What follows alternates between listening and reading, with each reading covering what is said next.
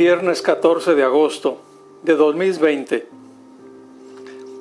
Comparto una reflexión sobre el Evangelio de Mateo, capítulo 19, versículos 3 a 12. El Evangelio de hoy inicia señalando que se acercaron a Jesús unos fariseos para ponerle una trampa. Le preguntan, ¿le está permitido al hombre divorciarse de su esposa por cualquier motivo? No le preguntan sobre si el divorcio es o no lícito, admitido en general por ellos, sino si se puede romper el vínculo matrimonial por cualquier causa, por banal que fuera, o por motivo proporcionado. La pregunta de los fariseos se basa en la torcida interpretación del Deuteronomio 24.1, que señala, si un hombre se casa con una mujer, pero después ya no la quiere porque algo le pareció mal en ella, le escribirá un acta de divorcio, se la entregará y la despedirá de su casa. A lo largo de los siglos, este texto dio lugar a numerosas discusiones. Admitir el divorcio por cualquier motivo requeriría un mínimo de mala conducta, o quizá porque no avisó que llegaba tarde, o porque se le quemó la comida, o por un verdadero adulterio.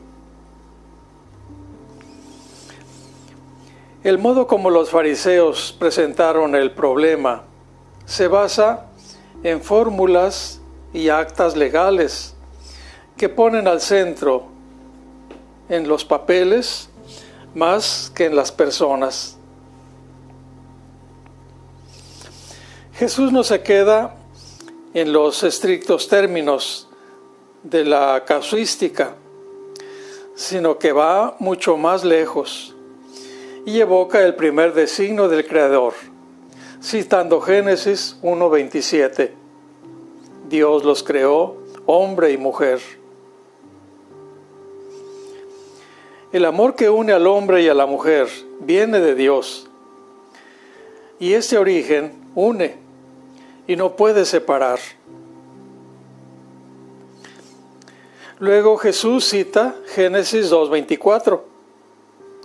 Por eso el hombre dejará a su padre y a su madre para unirse a su mujer y serán los dos una sola carne.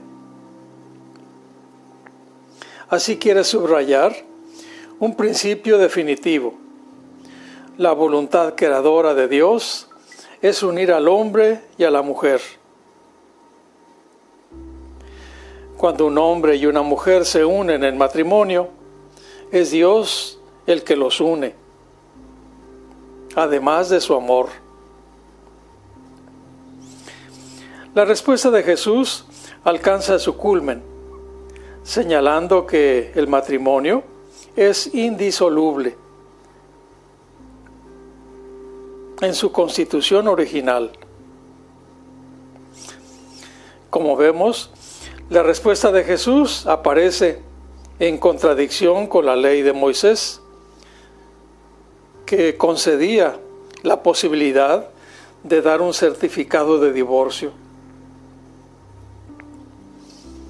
Dando razón de su respuesta, Jesús recuerda a los fariseos, si Moisés decidió esta posibilidad, es por la dureza de su corazón.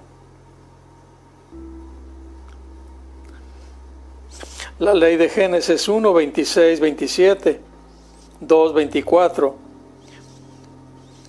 no se ha modificado jamás. Pero Moisés se vio obligado a adaptarla a una actitud de indocilidad.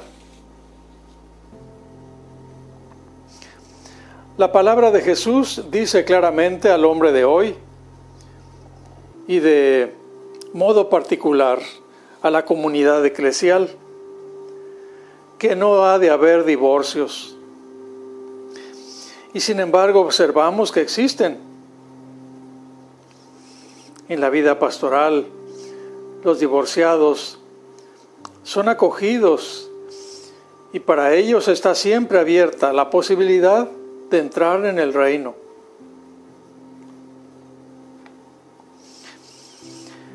La reacción de los discípulos no se hace esperar. Dicen, si esa es la situación del hombre con respecto a su mujer, no conviene casarse. Pero Jesús responde señalando que no todos comprenden esta enseñanza. Y hace referencia a que hay hombres que desde su nacimiento son incapaces para el matrimonio. Otros han sido mutilados por los hombres y otros que han renunciado al matrimonio por el reino, como los sacerdotes, los consagrados y otras personas en la actualidad.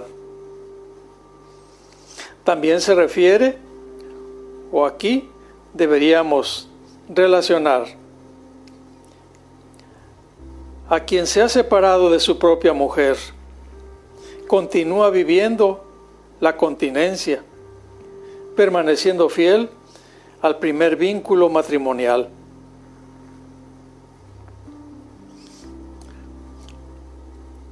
En conclusión, el pasaje evangélico nos ha recordado que el designio del Padre sobre el hombre y la mujer es un maravilloso proyecto de amor. Oremos por quienes han sido llamados al camino matrimonial y por su fidelidad en ese camino que decidieron recorrer.